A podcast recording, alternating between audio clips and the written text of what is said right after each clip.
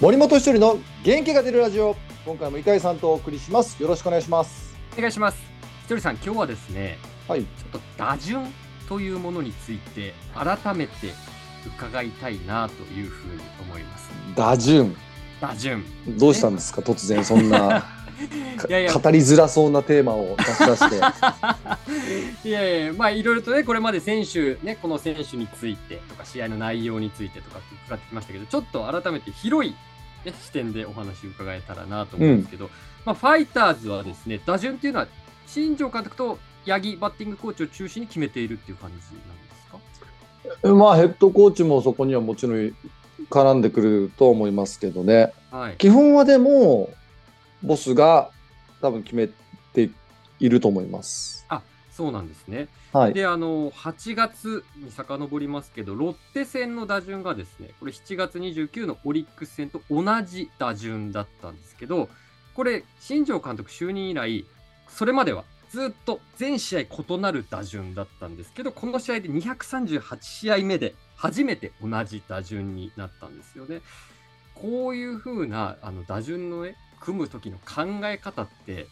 まあ、監督それぞれいろんなことを考えてたと思うんですけど、ひとりさんの目から見て、新庄さんの考え方っていうのは、なんとなく、あ今日こういう意図なんだろうなみたいなのって感じるんですかあもちろんもちろん感じますああ、そうですあか。この選手ポイントで使ってるんだなとか思いますけどはい、ただまあ1人の選手をポイントにするのは簡単なんですけど、まあ、これ9人うんを機能させるってなると、はい、まあ、相当難しいと思うんですよね。はい、だって昨日すごい絶好調だったバッターがいきなり次の日別人のように打てなくなったりもするんで、はい、まあ、この辺の読みと雰囲気と、はい、まあ、あとは練習とか見ながら決めてるとこもあると思うんですけどはい。すっごい難しいと思います。ああ、そうなんですね。まあね、うん相手ピッチャーとの相性みたいな部分もあるでしょうし、うん、バッティングは水物みたいなことを言うことがありますけど、うん、本当に日によって変わってくるっていう部分がね、大きいものなんだろうなと思って見てそうだからら、難しいのは例えば、まあ、エース同士の投げ合いではい、こう、まあ、守守りメインの打線を組むのか,、うんだから守備がいい選手をはい、積極的に使っていくのか相手がエースなんでちょっとでもこう点数を取れる打線、打力をがちょっとでも上の選手たちその代わり守備はちょっとこう取るみたいなところを選ぶのかででも全然違ってくると思うんですよね。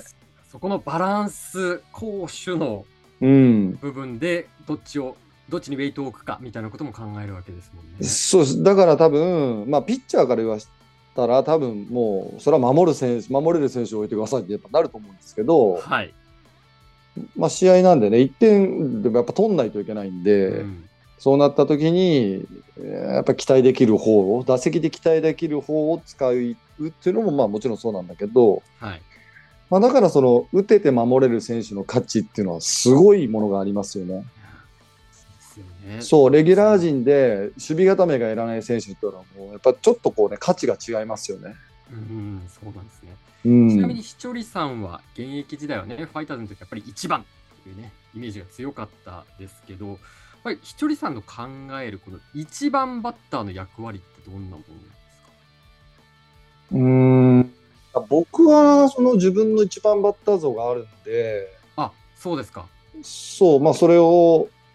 うん体現してましたけど、はい。まあ、それはどんな僕、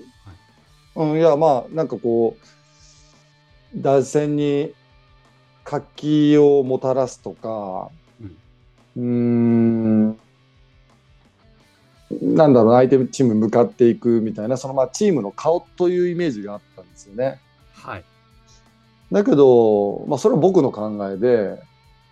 まあ、各選手一番打つ人選手がねいろんなチームにいると思うんですけど、はい。まあ、それはそれでその自分の役割を全うすればいいと思うんですよね。なんか、まあ、例えばあのホームランバッターを1番に置くこともあるんですよ。まあ、今シーズンもはい万波君を、ね1番に置いたりもしましたし、はい清宮君1番置いたりしましたけどはい。じゃあ万波君が長打を全く捨ててもう出塁だけフォアボールだけ意識したらそれはどうなのってそういう意味で一番に多分置いたわけじゃないと僕は思うんですよ。はい。やっぱこう長打を狙ってほしい調子がいいから一番でっていうところがあると思うんで、あまあ、やっぱり自分が自分のこうパフォーマンスを出していくことが最大のこう役割な気がするんですよねー。あー、そうなんですね。でも今おっしゃったように、それぞれの選手、それぞれのチームに一番に求めるものとか、その理想像みたいなものがあるんですね。あると思います。だからその選手にそう型にはめてほしくないと思うんですよね。はい。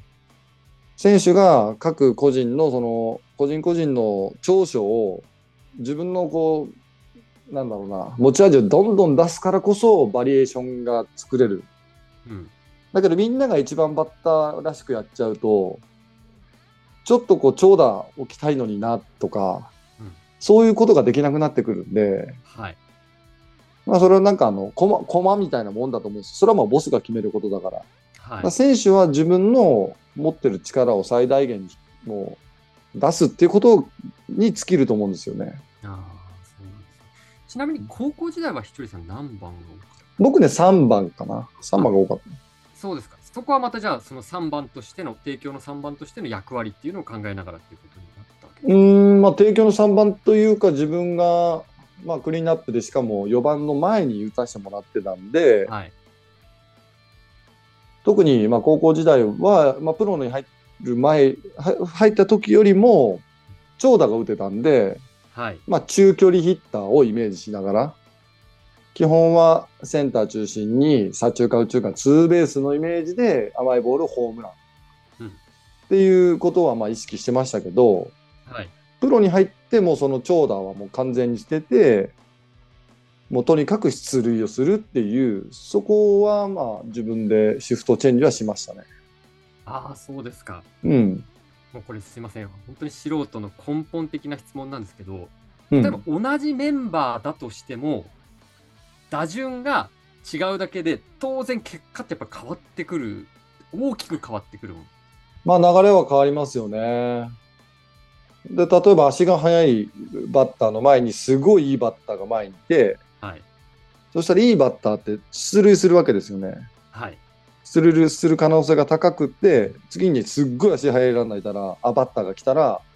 まあ、前のそのいいバッターが足がはそんなに速くなかったらいくら後ろのバッターがそのいいバントとかいいヒット打ってもその前に進んでいかないわけですよ。はい。はい、でもこれ逆にしたら、その足の速いランナーが塁に出て、後ろのランナー、バッターが、そのいいバッターだとしたら、盗塁でどんどん前の塁にも行けるし、ワンヒットで三塁にも行けるし、どんどんこう前に行けるはい。みたいなことにもなるんで、まあ、そうなってくると、それじゃあどっちを先に打順するとかってもなってくるし、うん。まあ、結構ね、あのー僕も一回そうなん、まあ、何回か相談されたんですよ、ボスに。あ、そうなあんですかと。、うん、打順どっちがいいと思うとか、ほううん、どうどう思うとかって言われたりして、はい。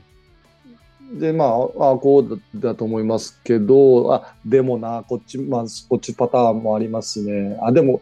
あ、でもこっち今調子がいいよかなって考えてくると答え出なくなってくるんですよ。で難しいですよ、本当。いや、そうなんです。よく新庄監督が朝まで考えますとかっていうコメントをね、試合後に残されたりしてますけど、本当にめでもそれくらい悩むんですよ。めっちゃわかる、それ。